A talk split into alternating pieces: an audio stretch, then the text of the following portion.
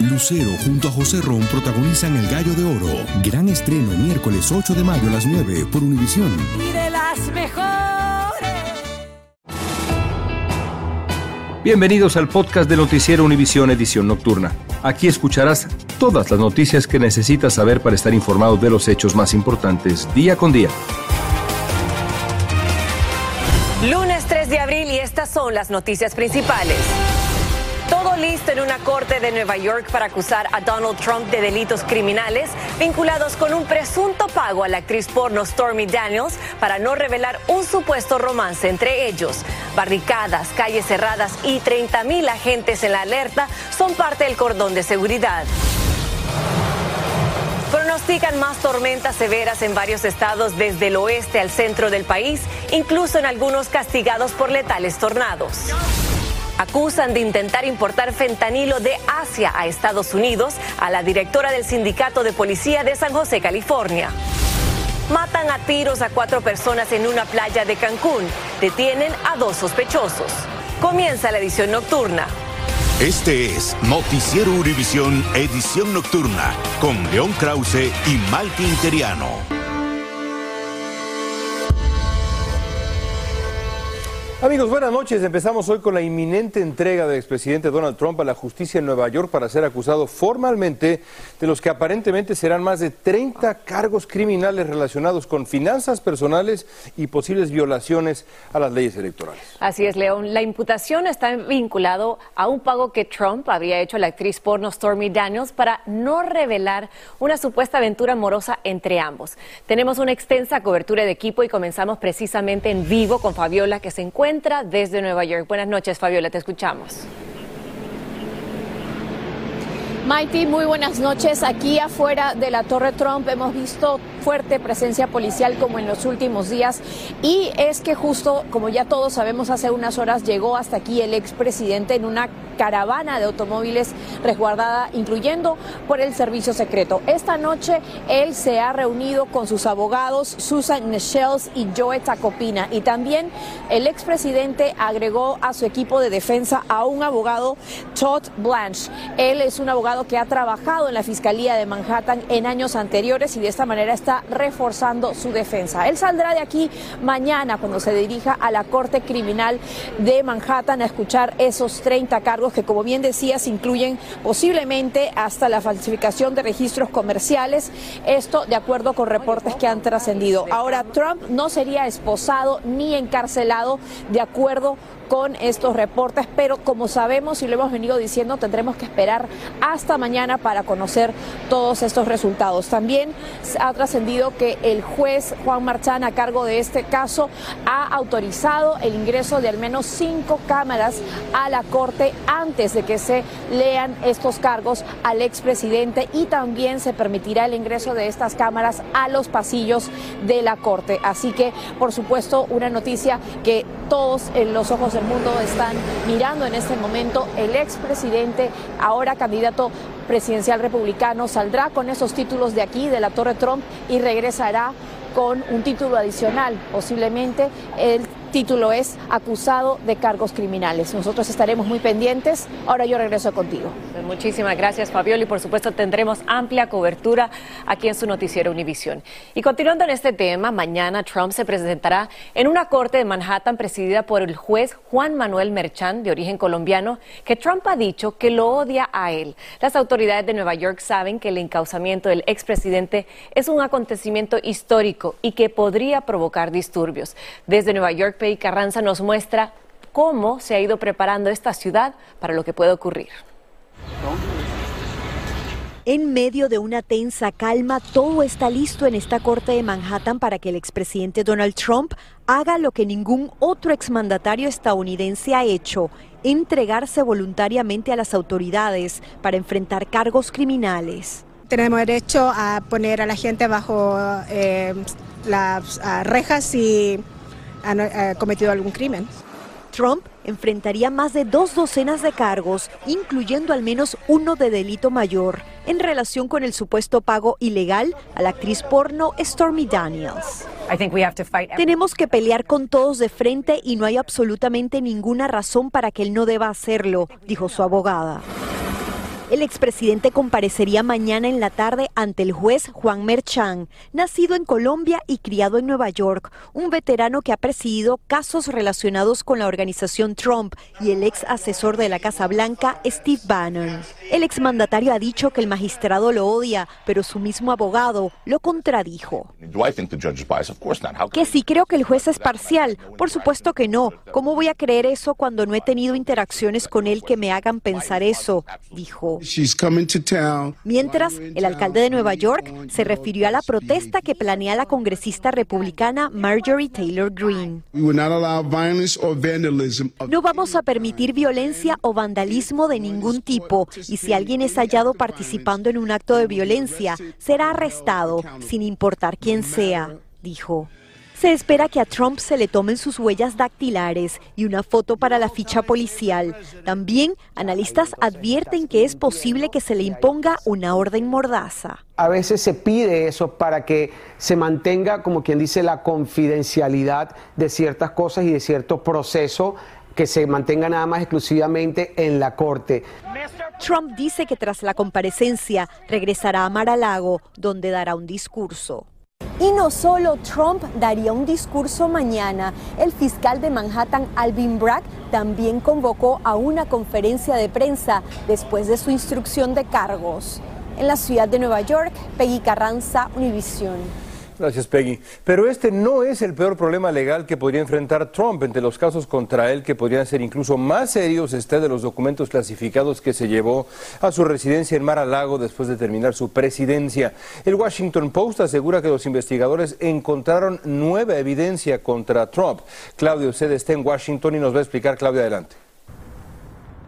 Hola, ¿qué tal? ¿Cómo están? Buenas noches. Así es, las cosas se le complican al expresidente Donald Trump. Y es que un artículo del Washington Post indica que el Departamento de Justicia tiene nuevas evidencias que muestran que Trump podría haber cometido obstrucción a la justicia. Estamos hablando de nuevos correos electrónicos y también mensajes de textos que le habría entregado a los investigadores una asesora cercana a Trump. Los investigadores también tienen el, el testimonio de personas cercanas a él que dicen que él le pidió que engañara a los oficiales del gobierno en cuanto en relación a los documentos clasificados. También hay testimonios que indican que fue el mismo Donald Trump que estuvo revisando cajas en un intento de aferrarse a algunos de los materiales. Cabe recalcar que el equipo de Trump entregó varios documentos clasificados después de una citación del jurado investigativo en mayo y fue en agosto cuando los agentes federales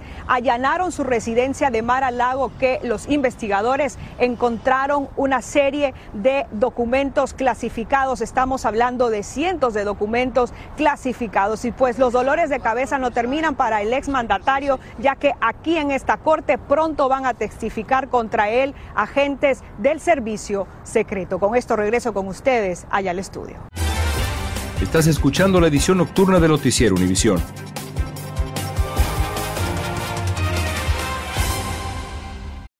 Lucero junto a José Ron protagonizan El Gallo de Oro. Gran estreno miércoles 8 de mayo a las 9 por Univisión. Y de las mejores. Continuamos con el podcast de la edición nocturna de Noticiero Univisión. Y cambiamos completamente de tema y pasamos con la ola de tormentas extremas, incluidos tornados, que llevan casi dos semanas causando decenas de muertes y enorme devastación en el centro y el sur del país. Para mañana, por desgracia, Maite, amigos, hay pronóstico de clima severo desde Missouri hasta Illinois, que aún no termina de asimilar la devastación que sufrió por tornados precisamente en los últimos días. Guillermo González nos amplía. Guillermo. Así es, León, eh, ha sido terrible y los eh, expertos han señalado sobre todo que esto todavía no ha terminado y que podrían presentarse nuevas eh, tormentas, granizadas y también fuertes tornados que podrían tener incluso mm, velocidades de hasta 200 millas por hora. Pero vamos a ver qué dice justamente uno de los meteorólogos, de los expertos al respecto puede ser, eh, se está calculando que hay ingredientes suficientes para tornados intensos de eh, F2, 3, posiblemente 4, algunos intensos. El asunto es que si alguno de estos tornados llega a una zona poblada, puede haber destrucción grande. Muy bien, y también eh, se han presentado reacciones de muchas personas que con pánico vivieron todo este fin de semana de tornados. Aquí está uno de ellos. Cuando miramos en los teléfonos llegaron, empezó a llegar la notificación y lo que hicimos fue que buscamos un lugar seguro. Y como decíamos, la pesadilla no ha terminado para miles y miles de personas porque los expertos dicen que mañana también podrían presentarse nuevos tornados, en, sobre todo en el medio oeste, en el este y en el sur del país. Así que todavía no ha terminado este difícil momento para miles y miles de familias en los Estados Unidos. Terrible. ¿Qué tan difícil? Vean nada más las imágenes que están atrás de Guillermo. Así es, pues estaremos muy al pendiente. Gracias, Guillermo, por ese reporte. Gracias, Guillermo.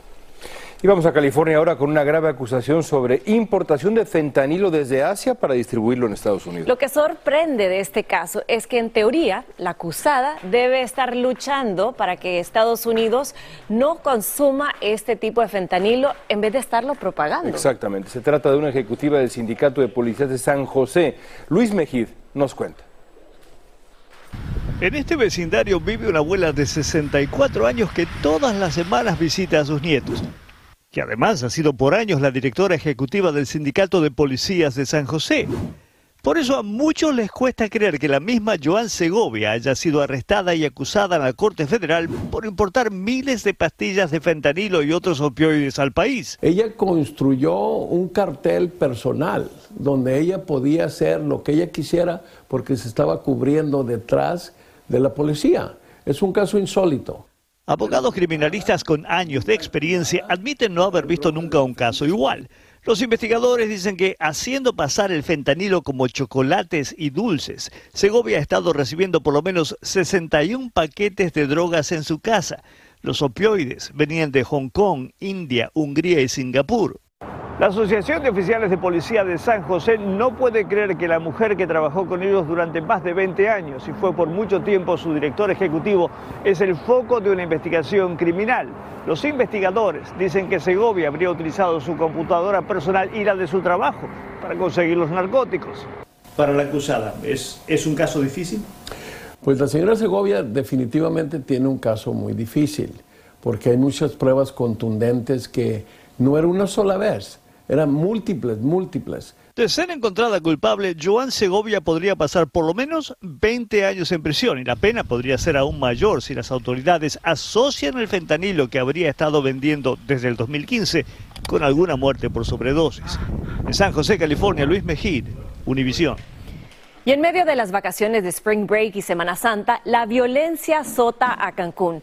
Las autoridades acudieron tras una llamada de emergencia por varias personas heridas de bala en la arena frente a un lujoso hotel y allí encontraron cuatro cadáveres. La Fiscalía del Estado de Quintana Roo dijo que arrestó a dos personas y comenzó una investigación para dar con los responsables. Alejandro Madrigal nos informa desde México.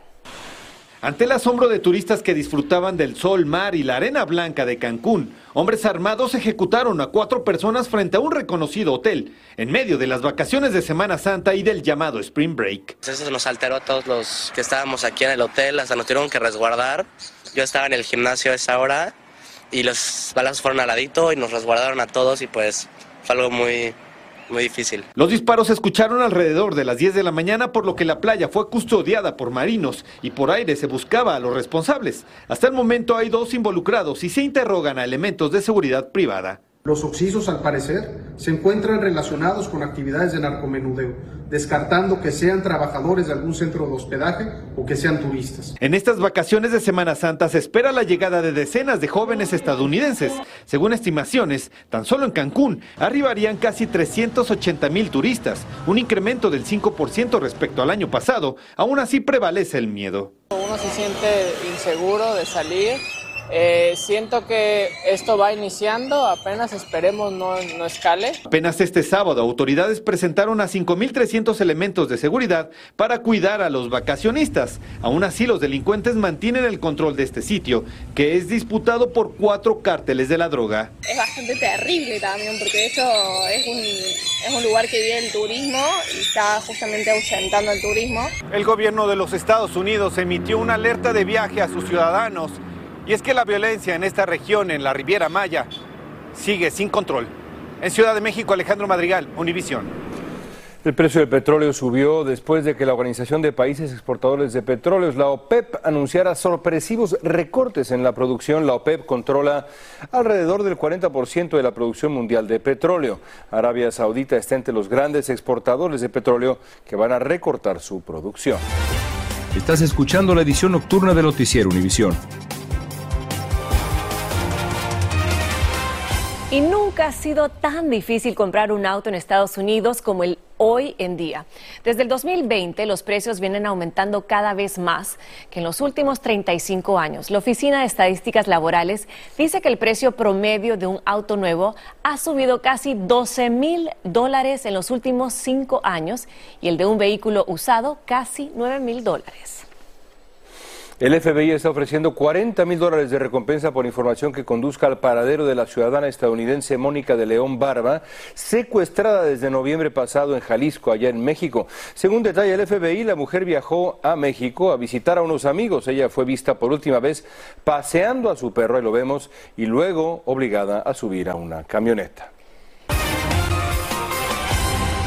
El Servicio Sismológico Nacional de México reportó hoy un sismo en la capital mexicana de 5.5 de magnitud, el epicentro del sismo localizado en Puerto Escondido, Oaxaca.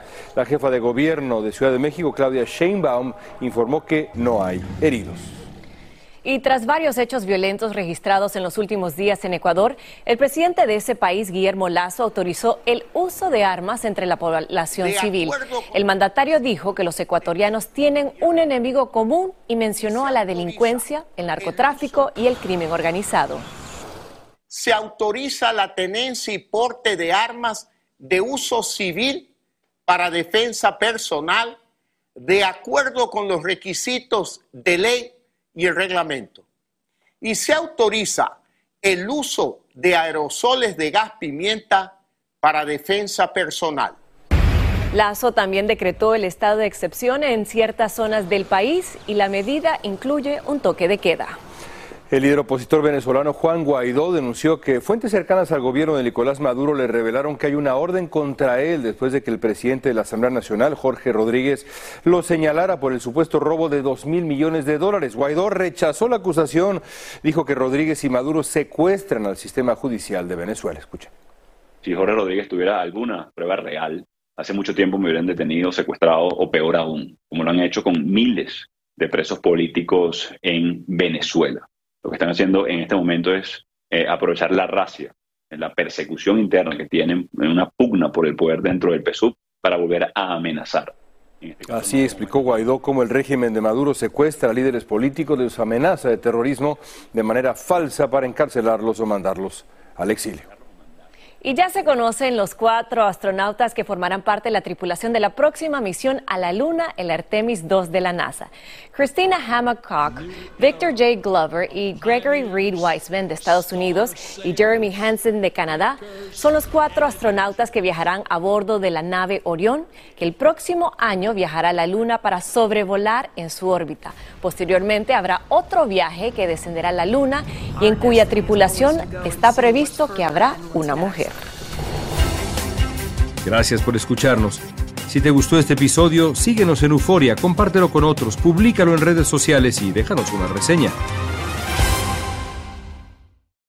Lucero junto a José Ron protagonizan El Gallo de Oro. Gran estreno miércoles 8 de mayo a las 9 por Univisión. Y de las mejores.